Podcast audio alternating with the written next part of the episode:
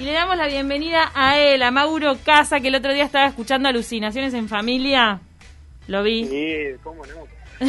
Hermosa banda. En un Ahora toque. se- se en terminó, aparte. los últimos toques que había. La verdad que rescato que mm, Plaza Mateo es una sala perfecta para la pandemia porque Total. es como semiabierta, las mesitas están bastante separadas. Y Sí, estuvo, estuvo tremendo el toque, aparte. Lo, lo voy a extrañar. Hacía como dos años que, no veía a Pau Bianchi y la gente de Alucinaciones en Familia. Estuvo impresionante el toque. Mauro, nos vamos a meter de lleno, obviamente, en el tema de Brasil, pero bueno, primero preguntarte solo este un, un pantallazo de tus impresiones a partir de las medidas que, que tomó el gobierno en el medio de la pandemia. Sí, me parece bien. Este, yo un poco, no sé, con el tema de la pandemia en general me sucede que, que, que tengo, no sé, como algún análisis sobre, sobre la parte política, sobre la decisión que se toma, pero obviamente me gusta siempre aclarar que de estos temas está bueno que, que opinan los expertos, ¿no? Los, los epidemiólogos, las personas este, que, que realmente entienden sobre, sobre reproducción del virus y sobre qué maneras hay de, de- de evitar contagios. Eh, sin duda ese no es mi campo de expertise ni mi campo de conocimiento. Lo que hecho hecho ese disclaimer, digamos, este, lo que me genera a veces es un poco de de dudas sobre, bueno, un- uno puede partir de la base de que medidas para reducir este, la- el contagio del virus tienen que ver con, con- reducir la movilidad social, eso está bastante claro que es así, y, y reducir la movilidad social puede hacerse de, de- muchas formas diferentes, ¿no? El gobierno, este, bueno, ya todos sabemos, ha optado por, por una línea de- de trabajo que tiene más que ver con la responsabilidad individual, ¿no? Y por apelar a que cada persona reduzca su movilidad individual y a que cada persona reduzca, eh, digamos, la interacción con otras burbujas y todo ese discurso que ya bastante lo conocemos. Ahora, este, hay, hay cosas que, que, bueno, que generan como ruido, ¿no? El hecho de que se suspendan las clases presenciales, se tome esa medida, digamos, antes que, que, que, bueno, que suspender otras actividades este, sociales o económicas, me parece que, a mucha gente eso le, le hace ruido, a mí en particular me parece, eh, evidentemente hay, hay una importante movilidad asociada con la educación, sin duda, pero bueno, no, no, no ha sido, digamos, en la educación donde han ocurrido la mayor cantidad de bueno de brotes o de contagios.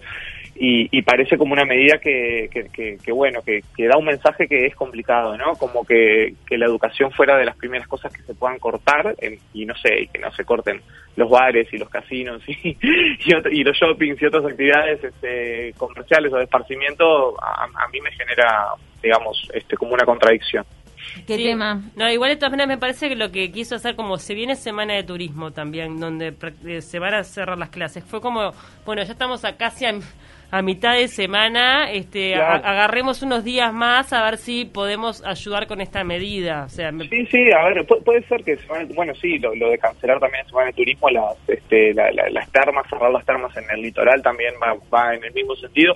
A mí me parece que esperemos que Semana de Turismo en eso colabore, pero bueno, ahí se debería también tener un mensaje más contundente, como se tuvo el año pasado, de que no se haga, este, no se hagan vacaciones esta Semana de Turismo, ¿no? De que la gente no, no, no, no vaya a a, a salir este, esta semana de turismo y no, no se tiene ese mensaje, ¿no? Digamos, se cierran las termas, pero bueno, uno puede ir a donde quiera, la semana de turismo, puede ir a un hotel, puede ir también a ver país, puede ir a una chacra, no sé, o sea, el que, el que puede y quiere, este, lo, tiene, tiene esa oportunidad. Entonces, el año pasado ahí hubo, hubo un mensaje mucho más contundente que me acuerdo que incluso, incluso la Cámara de Turismo, que era como una cosa hasta este, un poco como surrealista, la Cámara de Turismo diciéndole a la gente no vengan, no salgan, no, no se muevan, este bueno este año no está esa medida. También entiendo no el sector turístico fue de los más golpeados y, y- y- pasó una temporada este, terrible digamos turística sin, la sin la entrada de extranjeros.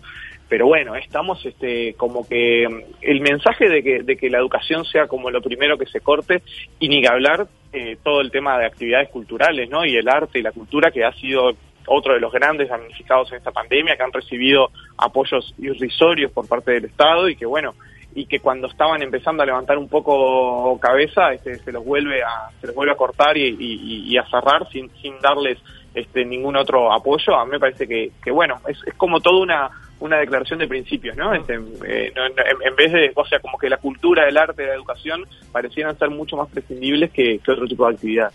Y mm, eh, cerrar los shoppings y los casinos lo que involucraba era también como un desembolso de parte del Estado en tema de, de seguros de paro porque iban a mandar un montón de empleados a seguro de paro, eh, se ve que también este quisieron ahorrar, ahorrar esa parte. También el tema de los bares. Hay bares y restaurantes que son prolijos y que tienen como poca movilidad de gente, pero hay otros que explotan, ¿eh? Igual ahora digo, se fijó de vuelta la medianoche, ¿no? Porque sí, se ha extendido. No, pero acá en Montevideo nunca se extendió. No, pero en otros departamentos sí. Sí, en otros departamentos. Sí, a, ver, yo no sé, yo vivo acá, no sé, en el Parque Rodó, que tiene mucho mucho movimiento, este, no sé, yo la, verdad no, no no no es por criticar a los este, a los empresarios o a, la, o a quienes estén a cargo de, de, las inspecciones. A mí me parece que el, el, cumplimiento ahí de protocolo es mínimo y que bueno, que parece como una cosa medio hasta un saludo a la bandera, ¿no? Porque este, yo qué sé, uno no ve distanciamiento en las mesas, uno no ve este, mesas de sorteo de hasta cuatro personas. A ver, eh, me parece que cualquiera que ande un poco en la noche se da cuenta que eso es, es, muy difícil. y también para, para el empresario, si es un loco en un bar, si sos un mozo y uno en la barra, ellos no pueden controlar cuando se empieza a, formar aglomeración. Sí, tendría que fiscalizarse un poco más capaz. Nadie tiene tapaboca porque mm. están todos tomando. Para mí eso es una bomba, pero bueno, tal vez tienen que ajustar eso, lo de las fiscalizaciones, porque ya que dejan abiertos los bares, los bares que explotan, de verdad tenerlos bajo la lupa. Eso. A mí me parece que, bueno que hay que, hay que ser un poco más este consistente con, que bueno si, si vamos a, considerar que la situación es tan grave que lo es como para cerrar escuelas, liceos, o sea me parece que, que hay que hay que mantener una línea de coherencia con el resto de las actividades económicas y sociales. Bien, Mauro, vayámonos a Brasil. Dale. Ah, Comentame, ¿cómo es posible que una persona que estuvo presa ahora se le exonere todo, todo lo, que, supuestamente había hecho? sí, para poner un poco de contexto, ¿por qué vamos a hablar de Brasil? Bueno, este, en, hace ya un par de días la justicia brasileña determinó que el juez Sergio Moro, que había sido, bueno, el, juez este del estado de Paraná, específicamente la ciudad de Curitiba, que fue el primero que llevó adelante este, los juicios contra el expresidente Lula. Este, bueno, la justicia determinó que el juez Sergio Moro no fue imparcial en los juicios contra Lula y que recabó prueba de una, de una forma que es, este, bueno, que, que, no está dentro del marco de la legalidad y que violó todos los derechos del exmandatario a, a una legítima defensa. Entonces, la justicia consideró que Moro, este, en ese sentido, va, a pasar también por un proceso judicial por haber este, incumplido con sus deberes como juez en el caso de Lula. Esto viene después de, este, un par de semanas después de que la justicia eh, haya tomado otra decisión. La justicia hablamos otro tribunal, ¿no? Porque el que dice esto es el Tribunal Supremo Federal, que vendría a ser como la Suprema Corte brasileña, y otro tribunal semanas atrás consideró que este que digamos que, que las que las que las condenas que tenía Lula por corrupción tenían que ser anuladas, este, las condenas que se habían emitido en los procesos que tuvo Lula por corrupción un par de años atrás que estaban a cargo del juez Moro, tenían que ser todas ellas anuladas y que se tenía que volver a investigar todo de vuelta, digamos, ¿no? Que decir, bueno, que otros tribunales, este, que no sean el tribunal de, de Paraná, que estaba a cargo del juez Moro, tomen esas causas y las vuelvan a investigar desde cero. Así que, bueno, este, e, esto obviamente despeja el camino para que Lula ya estaba en libertad hace ya un buen tiempo, ¿no? Creo que desde el año 2019 que ya estaba libre, este, había salido de la cárcel en noviembre del 2019, estuvo menos de dos años preso, 580 días preso, este, y bueno... El, Pero eso es un montón, ¿eh? Sí, no, eh, comentábamos al principio, digo, que la vida de Lula obviamente que, que da para una película, una serie porque no se puede creer, y este y además ahora se abre una nueva posibilidad de que vuelva a ser reelecto presidente, o sea, podría llegar a darse. Sí, por supuesto, ¿no? lo que sucedió fue que en el, 2018, si Lula hubiese sido candidato, o sea, todas las encuestas marcaban Lula, hasta último momento eh, peleó por ser candidato. Recordemos que a, principios del año 2018 este, Lula todavía no tenía condena firme y la justicia brasileña este, no te quita los derechos políticos hasta que vos no tenés una condena firme, una condena en segunda instancia, ¿no? Este, y, Lula hasta último momento estuvo peleando por ser este, candidato a la presidencia en 2018 y todas las encuestas lo daban como amplio favorito, ¿no? Que si Lula era candidato iba a ganar las elecciones de 2018. Finalmente ahí la justicia se movió rápido como para poder condenar a Lula en segunda instancia mandarlo preso efectivamente y que quedara, este, digamos, impedido de participar políticamente.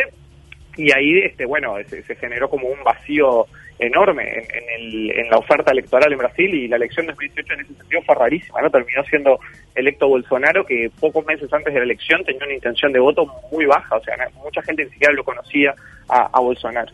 Este, es, fuertísimo porque en realidad cuando te desayunás que todo pudo haber sido mentira o un montaje, o sea, y que en realidad Lula terminó pagando por algo que, que no fue tan así.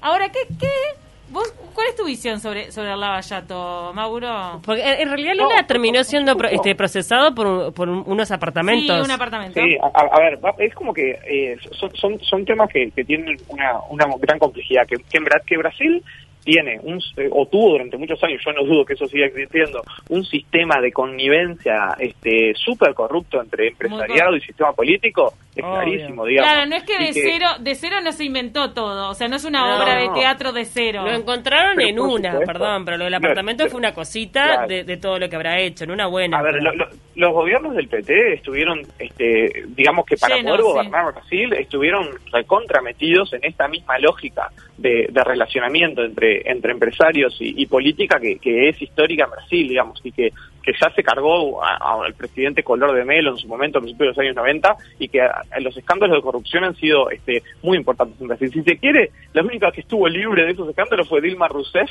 este, que terminó pagando este, el, pato porque fue la que a la que le hicieron el impeachment por otras causas, otra cosa que no tenía nada que ver, el impeachment a Dilma fue una cosa así totalmente amañada y, que la, digamos, la terminaron, la terminaron haciendo un juicio político por una cuestión administrativa este, menor de, gestión, pero bueno, porque no le pudieron encontrar nada a nivel este, legal.